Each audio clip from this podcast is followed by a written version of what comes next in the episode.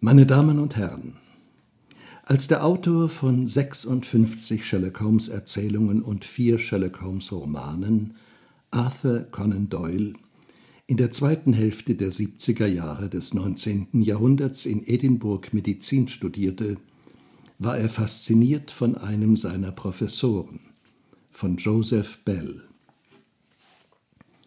Von ihm lernte er den streng analytischen Detektivblick, mit dem man Patienten ganz schnell durchschaut. Man sagte von Joseph Bell, dass er Menschen sehr gut habe beobachten können. Er habe zum Beispiel erkennen können, was diese Menschen gerade gemacht hätten, was sie dächten und welchen Beruf sie hätten. Mit solchen Fähigkeiten stattete Arthur Conan Doyle seinen Helden Sherlock Holmes ebenfalls aus. Er setzte damit seinem verehrten Lehrer ein Denkmal. Aber es gibt gewiss auch Ähnlichkeiten der literarischen Figur mit seinem Schöpfer.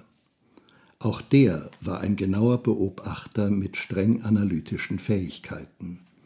Und er war kriminalistisch begabt. Zum Beispiel deckte er einen Justizirrtum auf. Allerdings sagt man auch, dass der Freund und ständige Begleiter Dr. Watson mit Doyle vergleichbar sei, denn er führe ein ähnliches Leben, wie es der Autor geführt habe.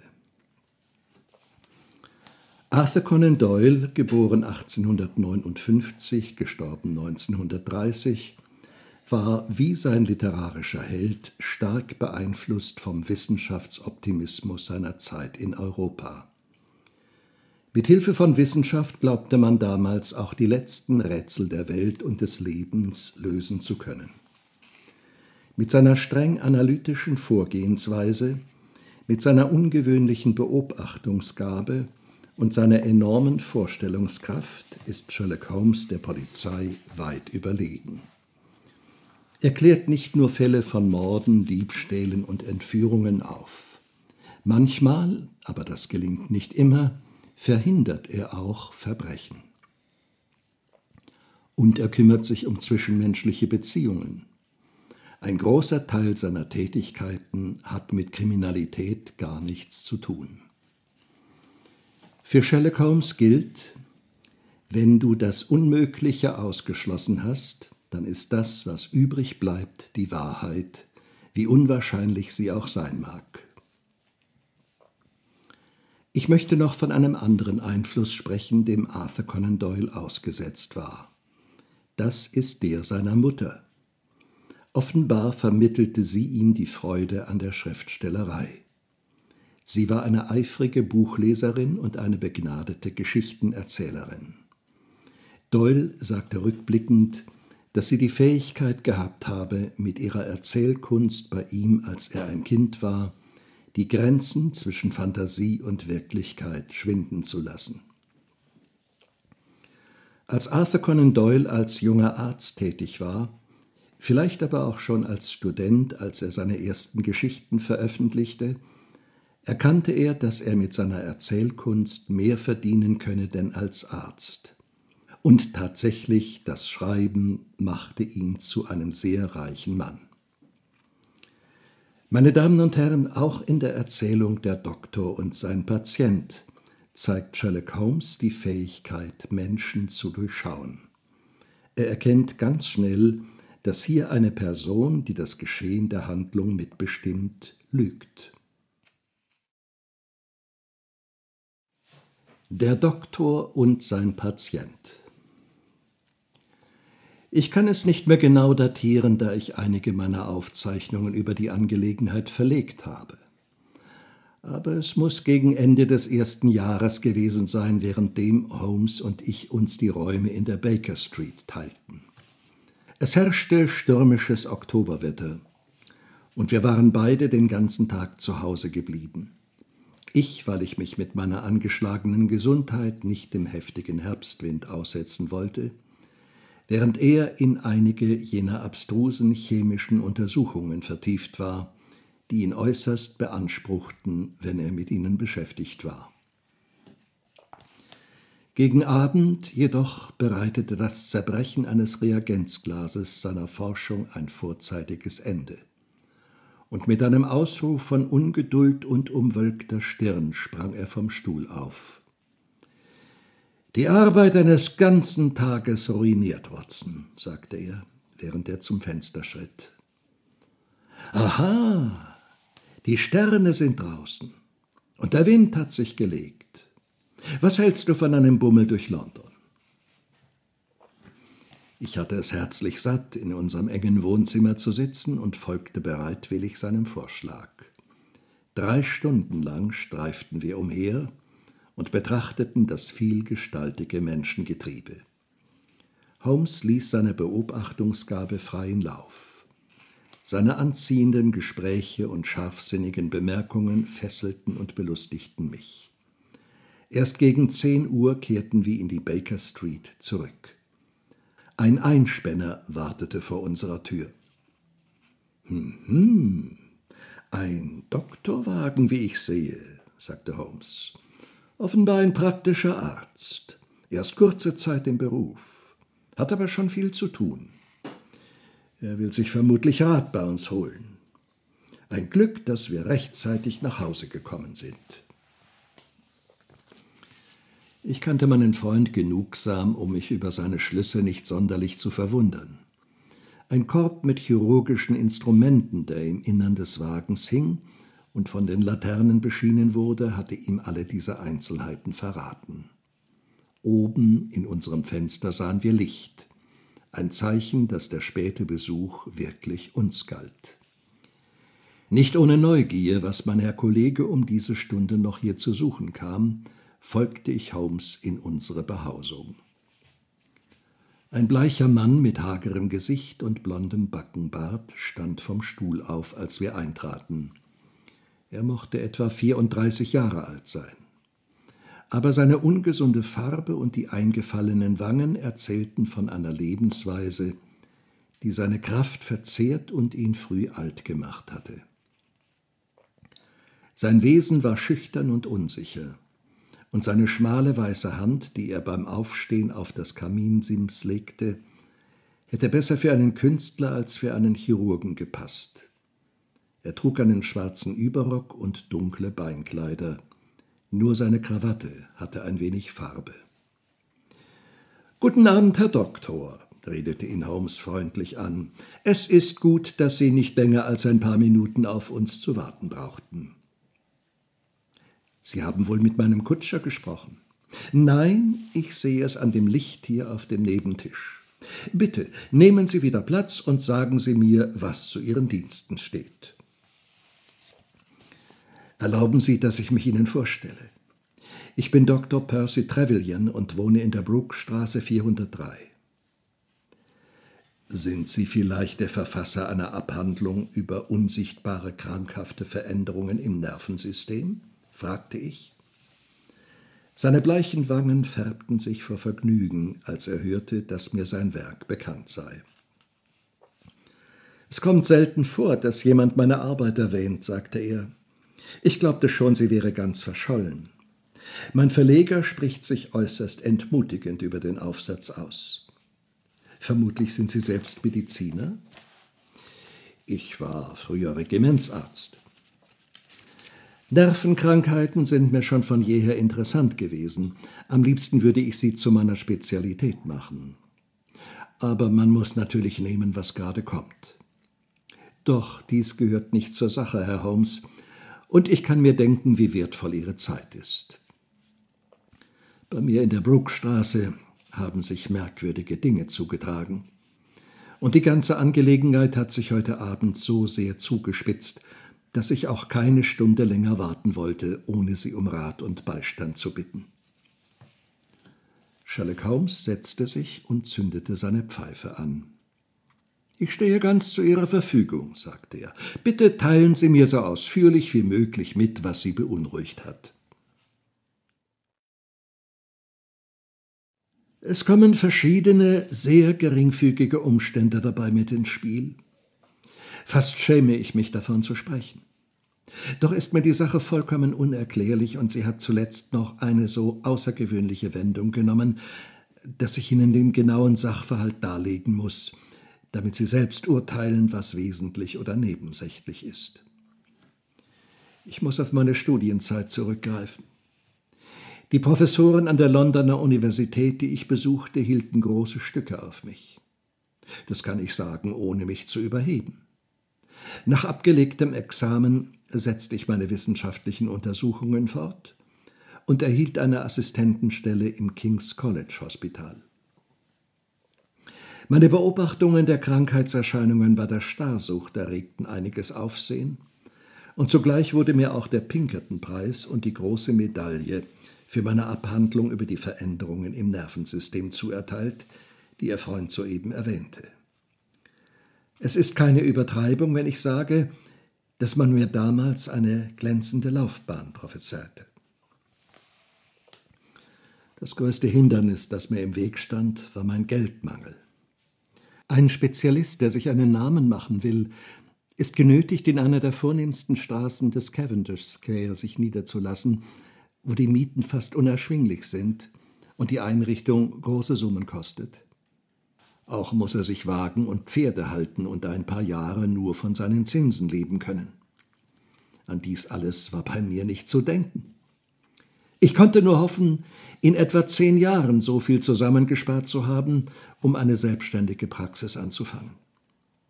Plötzlich aber eröffnete sich mir eine ganz neue, unerwartete Aussicht.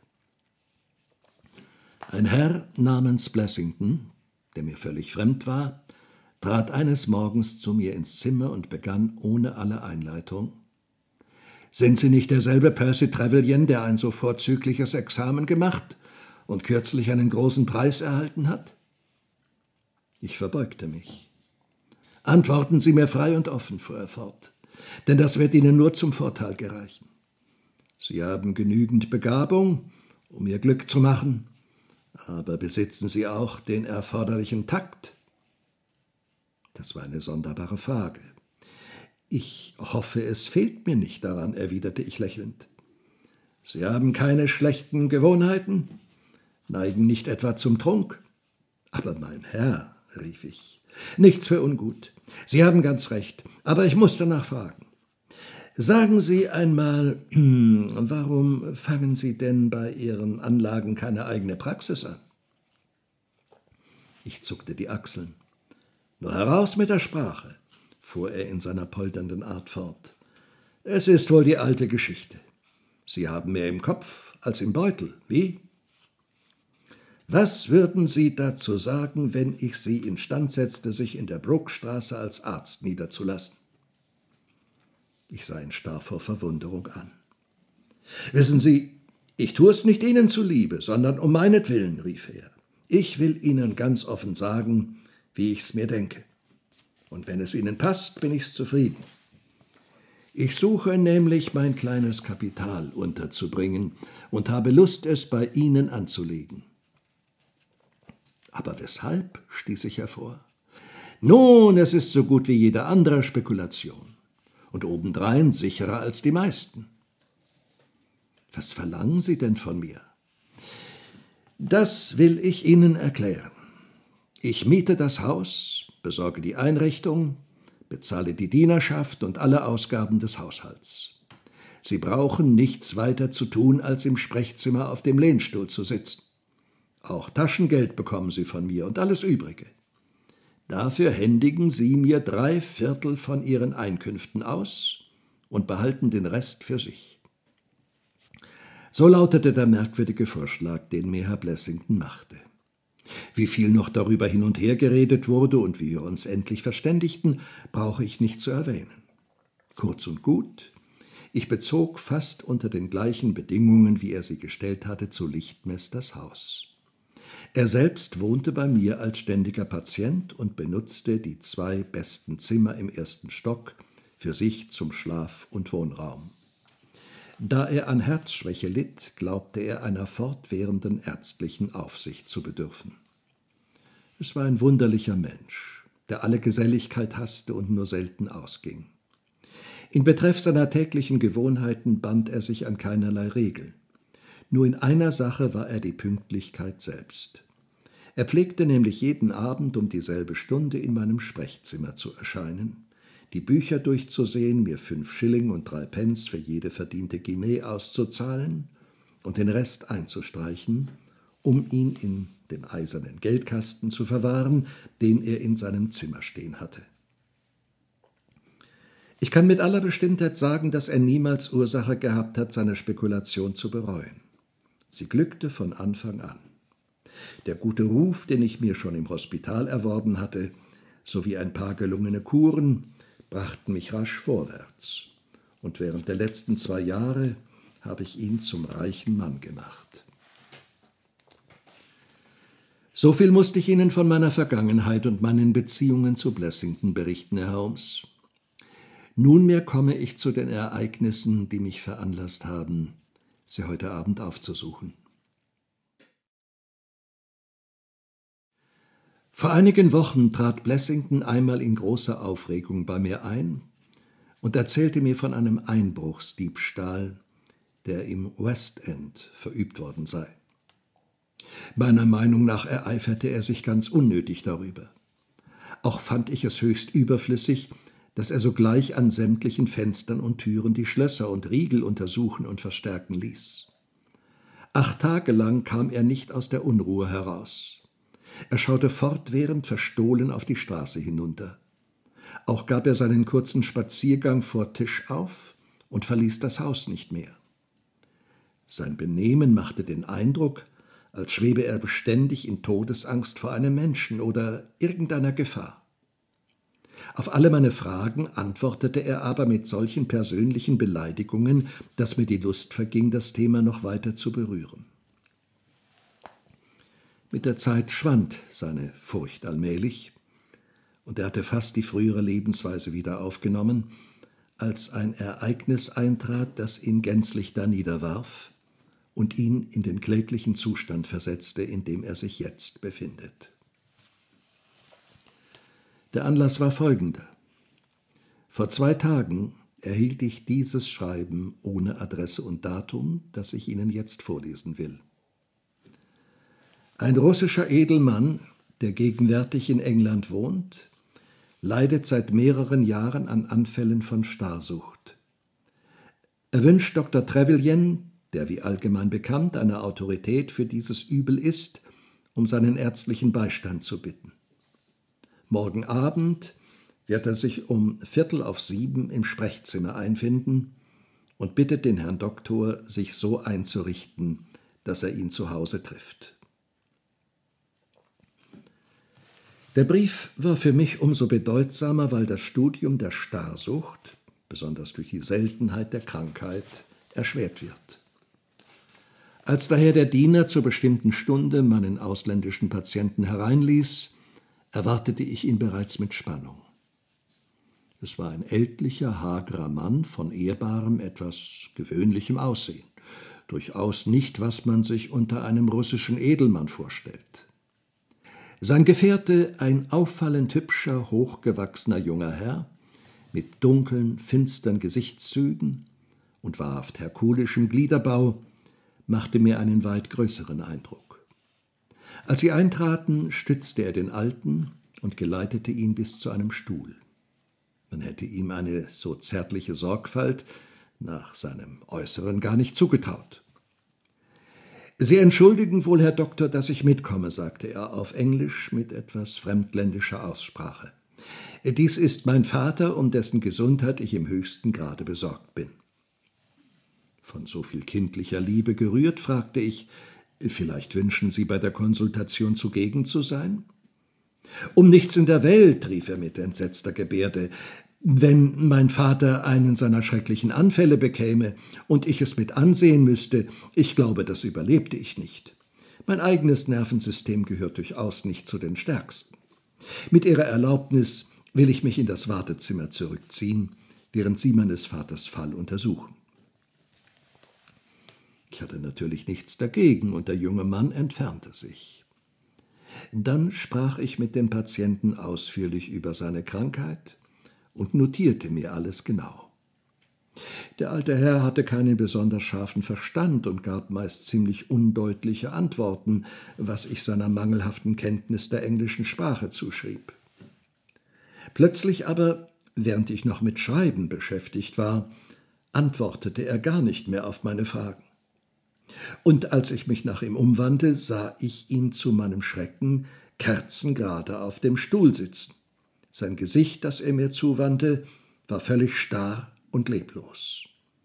Das rätselhafte Übel hatte ihn abermals befallen. Mein erstes Gefühl war, wie gesagt, Mitleid und Grauen. Dann aber ergriff mich, ich will es nicht leugnen, die Befriedigung des Fachmannes. Ich notierte Puls und Temperatur meines Patienten, prüfte die Starrheit seiner Muskeln und ihre Reflexbewegungen. Alle Ergebnisse stimmten fast genau mit meinen Beobachtungen in früheren Fällen überein. Es war keinerlei Abweichung bemerkbar. Das Einatmen von Amylnitrit hatte bei ähnlicher Gelegenheit schon gute Dienste getan. Und ich wollte seine Wirkung auch jetzt wieder erproben. Da die Flasche unten im Laboratorium war, ließ ich meinen Patienten auf dem Stuhl sitzen, lief hinunter, sie zu holen. Ich musste ein Weilchen nach dem Mittel suchen und kehrte erst nach etwa fünf Minuten zurück. Nun stellen Sie sich mein Erstaunen vor, als ich das Zimmer leer fand. Der Kranke war verschwunden. Natürlich stürzte ich gleich ins Wartezimmer. Der Sohn war auch fort. Die Haustür wurde tagsüber nicht verschlossen. Mein Diener, der die Patienten einzulassen pflegt, ist noch neu und nicht sehr aufgeweckt. Gewöhnlich wartet er unten und kommt erst heraufgesprungen, um die Herrschaften hinaus zu begleiten, wenn ich im Sprechzimmer klingle. Er hatte nichts gehört und die Sache blieb völlig rätselhaft. Bald nachher kam Blessington von seinem Spaziergang zurück, aber ich erwähnte ihm gegenüber nichts von dem Vorfall. Offen gestanden habe ich in letzter Zeit den Verkehr mit ihm überhaupt so viel wie möglich gemieden. Eigentlich war ich überzeugt, dass ich weder den Russen noch seinen Sohn je wieder zu Gesicht bekommen würde – aber heute Abend erschienen beide zu meiner Überraschung ganz wie das erste Mal und zur gleichen Stunde bei mir im Sprechzimmer. Ich muss Sie sehr um Entschuldigung bitten, Herr Doktor, sagte mein Patient, dass ich gestern ohne Abschied fortgegangen bin. Allerdings war ich nicht wenig verwundert darüber, erwiderte ich. Sie müssen wissen, fuhr er fort, dass mir wenn ich nach solchem Anfall aufwache, meist jede Erinnerung an das Vorhergegangene geschwunden ist. Ich muss wohl während ihrer Abwesenheit in noch halb bewusstlosem Zustand zum Haus hinaus und auf die Straße gegangen sein. Und ich, sagte der Sohn, sah meinen Vater an der Tür des Wartezimmers vorbeikommen und dachte natürlich nichts anderes, als dass die Konsultation zu Ende sei. Erst nachdem wir daheim angekommen waren, wurde mir der wahre Stand der Dinge klar. Nun ja, es ist ja kein Unglück daraus entstanden, versetzte ich lachend. Sie haben mir nur viel Kopfzerbrechen verursacht. Wenn Sie, mein Herr, sich gefälligst wieder ins Wartezimmer verfügen wollen, können wir die so plötzlich abgebrochene Konsultation gleich wieder aufnehmen. Etwa eine halbe Stunde lang sprach ich mit dem alten Herrn über seine Symptome verschrieb ihm eine Arznei und sah ihn dann sich am Arm seines Sohnes entfernen. Ich sagte Ihnen schon, dass Blessington um diese Zeit seinen täglichen Spaziergang zu machen pflegte. Er kam bald nachher zurück, und ich hörte ihn die Treppe hinaufgehen. Im nächsten Augenblick stürmte er aber wieder herunter und in mein Sprechzimmer, wie wahnsinnig vor Angst und Schrecken. Wer ist bei mir im Zimmer gewesen? rief er. Kein Mensch, entgegnete ich. Das ist eine freche Lüge, kreischte er. Kommen Sie und überzeugen Sie sich selbst. Ich hielt ihm die beleidigende Rede zugute, da er vor Furcht ganz von Sinnen schien. Als ich mit ihm hinaufging, zeigte er mir verschiedene Fußspuren auf dem hellen Teppich. Sollen die etwa von mir herrühren? rief er. Die Abdrücke waren viel zu groß dazu und offenbar ganz frisch. Es hat heute Nachmittag stark geregnet, wie Sie wissen, und außer den beiden Russen waren keine Patienten bei mir gewesen. Es ließ sich nicht anders erklären, als dass der Mann im Wartezimmer aus irgendeinem mir unbekannten Grund in Blessingtons Wohnung hinaufgegangen war, während ich mich mit seinem Vater besprach. Nichts war von der Stelle gerückt oder entwendet worden. Die Fußspuren bildeten den einzigen Beweis, dass wirklich jemand im Zimmer gewesen war. Blessington regte sich ganz maßlos über den Vorfall auf, der natürlich keinem gleichgültig gewesen wäre. Er sank laut schluchzend in seinen Stuhl und war kaum imstande, einen zusammenhängenden Satz herauszubringen. Auf seinen Wunsch beschloss ich, mir bei Ihnen Rat zu holen, Herr Holmes. Die Sache ist doch wirklich höchst seltsam, obgleich er ihr entschieden eine viel zu große Wichtigkeit beilegt. Wenn Sie die Güte hätten, mit mir im Wagen zurückzukommen, würde sich Blessington vielleicht einigermaßen beruhigen. Dass es Ihnen gelingen könnte, eine Erklärung für den merkwürdigen Vorfall zu finden, wage ich kaum zu hoffen. Sherlock Holmes hatte dem langen Bericht so gespannt zugehört, dass ich wohl sah, wie sehr ihn die Angelegenheit interessierte. Zwar seine Gesichtszüge blieben regungslos wie immer, aber mehr und mehr senkten sich die Lider über seine Augen, und immer dichter qualmte der Rauch seiner Pfeife bei jeder überraschenden Wendung der Geschichte. Kaum hatte der Arzt geendet, als Holmes ohne ein Wort zu sagen aufsprang, mir meinen Hut in die Hand drückte, den seinigen vom Tisch nahm und Dr. Trevelyan zur Tür hinaus folgte. Eine Viertelstunde später hielten wir vor seinem Wohnhaus in der Brookstraße, das düster und schmucklos dalag, wie die meisten Geschäftshäuser im West End. Der Diener ließ uns ein, und wir stiegen die teppichbelegte Treppe hinauf. Da geschah etwas völlig Unerwartetes. Die Lampe im oberen Stock erlosch plötzlich, und wir hörten in der Dunkelheit eine schnarrende, bebende Stimme uns zurufen Ich habe eine Pistole hier, und sobald ihr näher kommt, schieße ich. Aber da hört sich doch alles auf, Herr Blessington, rief Trevelyan erzürnt. Also Sie sind es, Doktor, sagte die Stimme im Ton großer Erleichterung.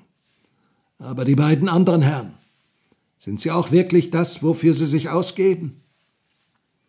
Sein scharfer Blick suchte die Finsternis zu durchdringen, so gut es anging. Es ist richtig. Sie können heraufkommen, sagte er endlich. Ich bedauere, dass ich Sie mit meinen Vorsichtsmaßregeln belästigen musste. Er zündete die Gaslampe wieder an, und wir sahen einen sonderbaren Menschen vor uns, dessen Äußeres noch deutlicher verriet, als es seine Stimme vorhin getan hatte, wie zerrüttet seine Nerven waren. Das dünne, sandfarbene Haar stand ihm vor innerer Erregung zu Berge. Er hatte eine kränkliche Gesichtsfarbe und musste wohl in letzter Zeit sehr abgemagert sein. Denn die Haut war um Hals und Wangen ganz schlaff, obgleich er noch immer für einen sehr dicken Mann gelten konnte. In der Hand hielt er eine Pistole, die er in die Tasche gleiten ließ, als er auf uns zutrat. Guten Abend, Herr Holmes, sagte er. Besten Dank für Ihren Besuch. Kein Mensch braucht Ihren Rat wohl so nötig wie ich. Vermutlich hat Ihnen Dr. Trevelyan schon von dem frechen Hausfriedensbruch erzählt, der an mir verübt worden ist. Jawohl, versetzte Holmes. Wer sind denn die beiden Männer, Herr Blessington? Und was treibt sie dazu, ihre Ruhe zu stören? Ja, sehen Sie, erwiderte der Angeredete mit nervöser Hast, das ist eine Frage, äh, die sich nicht so leicht beantworten lässt. Das werden Sie sich ja wohl selber sagen können. Soll das etwa heißen, dass Sie es nicht wissen? Äh, bitte, wollen Sie nicht eintreten. Haben Sie die Güte, sich einmal hierher zu bemühen. Er führte uns in sein geräumiges und bequem ausgestattetes Schlafzimmer und deutete auf einen schwarzen Koffer, der zu Häupten des Bettes stand. Ich bin nie ein reicher Mann gewesen, Herr Holmes, sagte er. Nur eine einzige Kapitalanlage habe ich in meinem Leben gemacht, wie Dr. Trevelyan Ihnen mitteilen kann. Ich habe nun einmal kein Vertrauen zu den Bankiers und würde mich nie auf solche Geldmenschen verlassen. Unter uns gesagt, alles, was ich besitze, liegt dort im Koffer. Sie können sich daher vorstellen, wie mir zumute ist, wenn unbekannte Leute heimlich in mein Zimmer eindringen. Holmes sah Blessington mit forschendem Blick an und schüttelte den Kopf. Wenn Sie versuchen wollen, mich zu täuschen, kann ich Ihnen keinen Rat geben. Aber ich habe Ihnen doch alles offen kundgetan. Holmes wandte sich mit ärgerlicher Miene zum Gehen. Guten Abend, Dr. Trevelyan, sagte er. Und für mich haben Sie keinen Rat, stöhnte Blessington mit brechender Stimme. Ich kann Ihnen nur raten, die Wahrheit zu sprechen. In der nächsten Minute waren wir draußen und auf dem Heimweg begriffen. Wir hatten schon die Oxfordstraße hinter uns, ehe mein Gefährte die kleinste Äußerung tat. Es tut mir leid, Watson, dass ich dich so vergeblich bemüht habe, sagte er endlich. Freilich im Grunde ist der Fall ganz interessant. Ich kann nicht recht klug daraus werden, gestand ich. Es liegt doch auf der Hand, dass zwei Männer, vielleicht auch mehr, aber zwei jedenfalls, Herrn Blessington zu Leibe gehen möchten. Ich bin fest überzeugt, dass der Jüngere sowohl das erste als auch das zweite Mal in Blessingtons Zimmer war, während sein Helfershelfer durch schlaue Vorspiegelungen die Aufmerksamkeit des Doktors zu fesseln wusste. Aber die Starrsucht Och, ein geschickter Betrug, Watson, obgleich ich dem Herrn Spezialisten gegenüber das nicht auszusprechen wage. Gerade diese Krankheit lässt sich sehr leicht vortäuschen. Ich habe es selbst schon getan. Nun, und was weiter? Es traf sich bei beiden Gelegenheiten ganz zufällig, dass Blessington gerade abwesend war. Sie wählten die ungewöhnliche Stunde für ihre Besuche offenbar, damit kein anderer Patient im Wartezimmer wäre. Dass dies gerade mit Blessingtons täglichem Ausgang zusammentraf, wussten sie nicht. Sie scheinen demnach mit seinen Gewohnheiten wenig vertraut. Wäre es ihnen nur um Beute zu tun gewesen, so hätten sie wenigstens den Versuch gemacht, sein Geld zu finden. Es lässt sich einem Menschen unfehlbar am Gesicht absehen, wenn ihm um seine eigene Haut bange ist. Unmöglich kann er sich Feinde gemacht haben, die ihn mit solcher Rachsucht verfolgen, ohne dass er selbst darum weiß. Ich nehme daher als gewiss an, dass er die Männer kennt, und seine Gründe hat es nicht einzugestehen. Indessen ist es möglich, dass wir ihn morgen in einer mitteilsameren Stimmung finden. Noch eine andere Möglichkeit wäre vorhanden, sagte ich. Es ist zwar im höchsten Grad unwahrscheinlich, aber doch denkbar, dass die Begebenheit mit dem starrsüchtigen Russen und dessen Sohn auf bloße Erfindung beruht und Trevelyan selbst zu irgendwelchem Zweck in Blessingtons Zimmer gewesen ist. Beim Schein der Gaslaterne sah ich, wie belustigt Holmes über meinen glänzenden Einfall lächelte. Auch mir kam gleich zuerst diese Lösung der Angelegenheit in den Sinn, mein Junge, sagte er, aber bald wurde mir die Richtigkeit von des Doktors Angaben klar. Der jüngere Mann hatte so deutliche Fußspuren auf der Treppe zurückgelassen, dass ich gar nicht erst ins Zimmer zu gehen brauchte, um sie dort zu sehen. Seine Schuhe sind vorne breit und nicht spitz wie Blessingtons, auch fast anderthalb Zoll länger als des Doktors Stiefel. Darüber, dass er der Eindringling war, besteht also nicht der leiseste Zweifel, wie du mir zugeben wirst. Wir wollen jetzt die Sache beschlafen. Mich würde es sehr wundern, wenn wir nicht morgen früh neue Nachricht aus der Bruckstraße erhielten. Sherlock Holmes' Prophezeiung sollte sich bald auf tragische Weise erfüllen. Am nächsten Morgen gegen halb acht als kaum der Tag graute, sah ich ihn im Schlafrock neben meinem Bett stehen. Draußen wartet eine Droschka auf uns, Watson, sagte er. Was gibt es denn? Es handelt sich um die Geschichte in der Brookstraße. Ist etwas Neues geschehen? Allem Anschein nach. Holmes öffnete den Fensterladen. Sieh her! Ein Blatt aus dem Notizbuch und mit Bleistift darauf gekritzelt. Um Gottes Willen, kommen Sie schnell. PT. Unser Freund der Doktor hat das in schrecklicher Aufregung geschrieben. Mach dich fertig, alter Junge. Es ist ein dringender Hilferuf. Etwa eine Viertelstunde später waren wir wieder in der Wohnung des Arztes. Er kam uns mit entsetzter Miene entgegengestürzt. Ist das eine Geschichte? rief er, sich mit beiden Händen den Kopf haltend. Was gibt es denn? Blessington hat sich umgebracht. Wahrhaftig? Ja, er hat sich heute Nacht erhängt. Der Doktor ging voran, und wir betraten sein Wartezimmer. Der Schreck ist mir in alle Glieder gefahren. Ich weiß kaum mehr, was ich tue, rief er. Die Polizei ist schon oben. Wann haben Sie es entdeckt? Man bringt ihm jeden Morgen eine Tasse Tee hinauf. Als das Mädchen gegen sieben Uhr ins Zimmer trat, sah sie das Unglück. Er hatte den Strick an den Haken in der Decke gebunden, wo gewöhnlich die große Lampe hängt, und war dann von demselben Koffer heruntergesprungen, den er uns gestern gezeigt hat.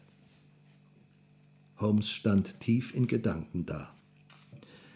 Wenn Sie erlauben, sagte er endlich, möchte ich oben den Tatbestand in Augenschein nehmen. Wir stiegen die Treppe hinauf und der Doktor folgte. Als wir ins Schlafzimmer traten, bot sich uns ein grauenhafter Anblick dar.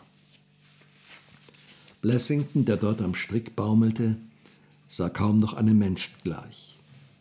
Sein Hals war stark in die Länge gezogen wie der eines gerupften Huhns. Und im Gegensatz dazu nahm sich der übrige Körper umso aufgeschwemmter und formloser aus. Er war nur mit seinem langen Nachthemd bekleidet, aus dem die geschwollenen Füße und Fußgelenke starr und steif hervorsahen. Neben der Leiche stand ein schneidig aussehender Polizeibeamter, der sich Notizen in sein Taschenbuch machte. Ach, Sie sind's, Herr Holmes, sagte er, als mein Freund antrat. Das freut mich sehr. Guten Morgen, Lanner, versetzte Holmes. Sie werden gewiss nicht glauben, dass ich mich hier unberufen eindrängen will. Wissen Sie schon etwas von dem, was vorausgegangen ist, ehe es zu diesem Ende kam? Ja, man hat mir einiges mitgeteilt. Haben Sie bereits eine Ansicht darüber? Soweit ich sehen kann, ist der Mann aus Furcht von Sinnen gekommen. Er hat die Nacht über im Bett gelegen und geschlafen. Man sieht noch den tiefen Eindruck in den Kisten. Gegen fünf Uhr morgens wird am häufigsten Selbstmord verübt. Diese Zeit scheint er auch gewählt zu haben, um sich zu erhängen. Er hat die Tat mit allem Bedacht ausgeführt. Nach der Erstarrung der Muskeln zu urteilen, muss er seit etwa drei Stunden tot sein, sagte ich. Ist Ihnen irgendetwas Besonderes im Zimmer aufgefallen? erkundigte sich Holmes. Ein Schraubenzieher und mehrere Schrauben lagen auf dem Waschtisch. Auch hat er die Nacht über stark geraucht. Hier sind vier Zigarrenstummel, die ich im Kamin gefunden habe. Hm, meinte Holmes. Liegt hier irgendwo seine Zigarrenspitze? Nein, ich habe keine gesehen. Oder seine Zigarrentasche? Die steckte im Rock. Holmes öffnete sie und roch an der einzigen Zigarre, die sie noch enthielt. Das ist eine Havanna, sagte er. Und die anderen gehören zu der eigentümlichen Sorte, welche die Holländer aus Ostindien bei uns einführen. Sie sind im Verhältnis zur Länge ungewöhnlich dünn und meist in Stroh gewickelt. Er untersuchte die vier Zigarrenenden mit seiner Taschenlupe. Zwei sind durch die Spitze geraucht worden und zwei ohne, sagte er. Zwei hat man mit einem etwas stumpfen Messer abgeschnitten und die anderen beiden mit sehr scharfen Zähnen abgebissen. Es handelt sich hier um keinen Selbstmord, Lenner. Der Mann ist nach einem wohlüberlegten Plan von ein paar Bösewichtern mit kaltem Blut umgebracht worden. Unmöglich, rief der Polizeibeamte. Weshalb? Wozu sollten die Verbrecher für ihr Opfer eine so unbequeme Todesart wählen? Ja, das müssen wir zu ergründen suchen.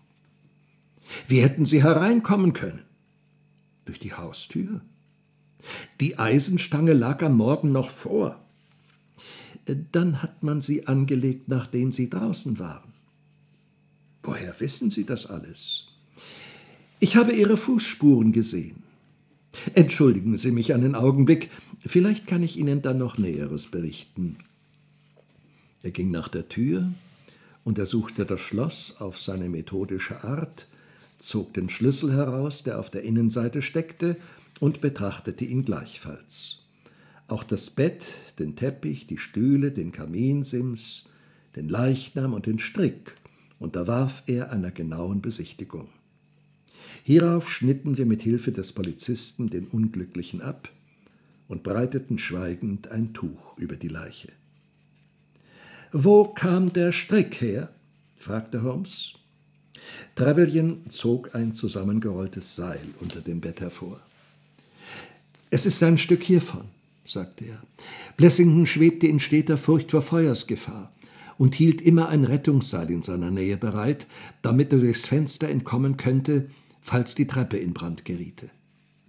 Das hat Ihnen viele Mühe erspart, äußerte Holmes nachdenklich. Jawohl, die Sachen liegen klar auf der Hand. Und mich soll's nicht wundern, wenn ich Ihnen bis heute Nachmittag auch alle Beweggründe mitteilen kann. Das Bild von Blessington dort auf dem Kaminsims will ich mitnehmen. Vielleicht erleichtert es mir meine Nachforschung. Aber Sie haben ja noch gar nichts erklärt, rief der Doktor. Über die Reihenfolge der Ereignisse kann doch wohl kein Zweifel mehr bestehen. Drei Leute waren an dem Verbrechen beteiligt. Der junge Mensch, der Alte und ein Dritter, über den ich noch im Dunkeln bin. Die ersten beiden stellten den russischen Edelmann und seinen Sohn vor. Wir sind also imstande, sie genau zu beschreiben. Sie wurden von ihrem Helfershelfer ins Haus eingelassen. Wenn ich Ihnen einen Rat geben darf, Lenner, so wäre es der, den Diener zu verhaften, der, wie ich höre, erst kürzlich bei dem Herrn Doktor eingetreten ist. Der Mensch ist nirgends zu finden, sagte Trevelyan. Die Köchin und das Hausmädchen haben schon vergebens nach ihm gesucht. Holmes zuckte die Achseln. Er hat eine ziemlich bedeutende Rolle in dem Trauerspiel gehabt. Die drei Leute sind auf den Fußspitzen die Treppe hinangeschlichen, der Alte voraus, dann der junge Mann und der Unbekannte zuletzt. Aber bester Holmes, rief ich, die Fußspuren lassen sich nicht verwechseln. Schon gestern Abend habe ich gelernt, sie zu unterscheiden. Als die drei an Lessingtons Stube kamen, fanden sie zwar die Tür verschlossen, doch gelang es ihnen mit Hilfe eines Drahtes den Schlüssel umzudrehen. Selbst ohne Lupe können sie die Kratzer hier am Schlüsselbart erkennen. Vielleicht schlief er noch oder war so von Furcht gelähmt, dass er nicht nach Hilfe rufen konnte. Aber selbst wenn er noch Zeit dazu gehabt hätte, ist der Schrei wohl ungehört verhallt. Das Haus hat dicke Wände. Nachdem sie ihrer Beute sicher waren, haben sie vermutlich eine Beratung gehalten, eine Art Gerichtssitzung. Sie muss einige Zeit in Anspruch genommen haben, denn währenddem sind die Zigarren geraucht worden. Der Alte saß im Lehnstuhl und rauchte aus der Zigarrenspitze. Der Jüngere hat dort drüben Platz genommen und die Zigarrenasche an der Kommode abgestrichen. Der Dritte ist im Zimmer auf und ab gegangen. Blessington wird wohl aufrecht im Bett gesessen haben. Äh, das lässt sich aber nicht mit voller Gewissheit behaupten. Die Sache endete damit, dass sie Blessington packten und aufhängten. Es war schon alles so genau überlegt und vorbereitet, dass sie, wie ich glaube, eine Art Kloben und kleine Winde oder Rolle mitgebracht hatten, die als Galgen dienen und mittels der Schrauben an der Wand befestigt werden sollten. Als sie aber den Haken sahen, sparten sie sich natürlich die Mühe. Sobald ihr Werk getan war, machten sie sich aus dem Staub, und der Helfershelfer sperrte die Tür wieder hinter ihnen zu. Wir hatten alle mit der größten Spannung auf den Bericht über die nächtlichen Ereignisse gehorcht, für welchen Holmes nur so kleine und geringfügige Anhaltspunkte besaß, dass wir seinen Schlüssen kaum zu folgen vermochten. Der Polizeibeamte eilte nun spornstreichs fort, um des Dieners habhaft zu werden. Holmes und ich aber kehrten in die Baker Street zurück. Gleich nach dem Frühstück stand mein Freund vom Tisch auf. Um drei Uhr bin ich wieder hier, sagte er. Ich habe für diese Stunde den Doktor und den Polizeibeamten zu einer Zusammenkunft hierher bestellt. Dann werde ich hoffentlich alles aufklären können, was an der Sache jetzt noch dunkel ist. Die beiden Herren fanden sich zur bestimmten Zeit ein. Aber es wurde dreiviertel auf vier, bevor mein Freund erschien. Als er eintrat, sah ich sofort an seiner Miene, dass ihm sein Vorhaben geglückt sein müsse. Was gibt es Neues, Leonard? Wir haben den Diener. Vortrefflich. Und ich habe die anderen. Was? Gefangen? riefen wir alle drei. Nein, das nicht, aber ich weiß, wer Sie sind. Der Mann, der sich Blessington nannte, ist auf dem Polizeiamt genau bekannt. Und seine Mörder nicht minder. Sie heißen Biddle, Hayward und Moffat. Die Räuberbande, die Worthingtons Bank geplündert hat, rief Lenner erstaunt. Ganz recht, versetzte Holmes. So war Blessington kein anderer als Sutton? Jawohl. Ja, dann ist ja alles sonnenklar. Trevelyan und ich sahen einander ganz verwirrt an. Ihr werdet doch wohl von dem großen Einbruchsdiebstahl in Worthingtons Bankhaus gehört haben, sagte Holmes. Fünf Leute waren daran beteiligt. Jene vier und ein fünfter namens Cartwright. Der Türhüter Torbin wurde ermordet und die Diebe entkamen mit 7000 Pfund. Das geschah im Jahr 1875. Sie wurden alle fünf festgenommen, aber die Beweise genügten nicht, sie zu überführen. Da wurde Blessington oder vielmehr Sutton, der schlimmste der ganzen Bande, zum Verräter. Auf seine Aussage hin kam Cartwright an den Galgen, und die drei anderen erhielten jeder 15 Jahre Zuchthaus. Kürzlich wurden sie entlassen, einige Jahre bevor ihre Strafzeit um war und sie hatten nichts Eiligeres zu tun, als den Verräter ausfindig zu machen, um sich zu rächen. Ihre beiden ersten Versuche, ihm zu Leibe zu gehen, misslangen, aber beim dritten Mal erreichten sie ihren Zweck. Verstehen Sie nun alles, Herr Doktor? Oder kann ich Ihnen noch irgendeine Aufklärung geben? Sie haben uns alles merkwürdig übersichtlich dargestellt, sagte Trevelyan. Wahrscheinlich hatte er an dem Tag, als er so aufgeregt war, ihre Entlassung aus dem Zuchthaus in der Zeitung gelesen. Natürlich. Was er von dem Einbruch gefaselt hat, war die reinste Erfindung. Aber warum vertraute er sich Ihnen nicht an? Er wollte seine wahre Persönlichkeit so lange wie möglich vor aller Welt verbergen. Denn die Rachsucht seiner früheren Kameraden war ihm wohl bekannt. Deshalb verschwieg er sein schmachvolles Geheimnis.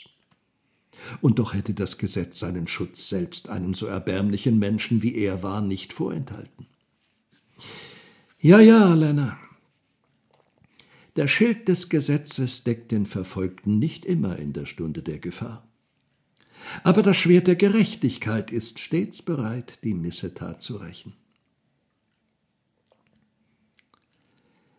Das ist die merkwürdige Geschichte des Doktors in der Brookstraße und seines Patienten. Von den Mördern hat die Polizei seit jener Nacht keine Spur entdeckt. Man vermutet, dass sie sich unter den Passagieren des englischen Dampfers Nora Craner befanden, der vor einigen Jahren an der portugiesischen Küste, wenige Meilen nördlich von Oporto, mit Mann und Maus untergegangen ist.